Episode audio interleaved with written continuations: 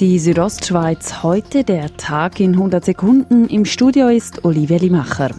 Zur Eröffnung des WEF hielt nach Klaus Schwab heute auch Bundespräsidentin Simonetta Sommaruga eine Rede und lieferte ein Plädoyer für mehr Klimaschutz. When economic interests are placed above the functioning of natural world, then the consequences for humans and for the economy are dramatic.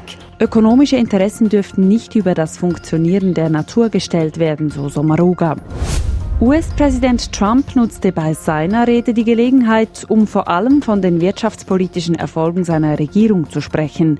Es sei ihm entgegen der Prognosen gelungen, in seinen drei Jahren als Präsident die Wirtschaft stark anzukurbeln.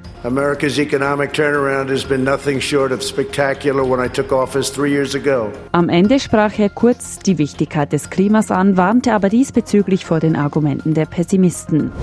Die 17-jährige schwedische Klimaaktivistin Greta Thunberg hat heute am WEF in ihrer Ansprache die Mächtigen dieser Welt erneut stark kritisiert. People will not give up. You are the ones who are giving up. Die Menschen hörten nicht auf, gegen den Klimawandel zu kämpfen, auch wenn die Mächtigen aufgäben, betonte Thunberg und forderte die WEF-Teilnehmer dazu auf, endlich zu handeln.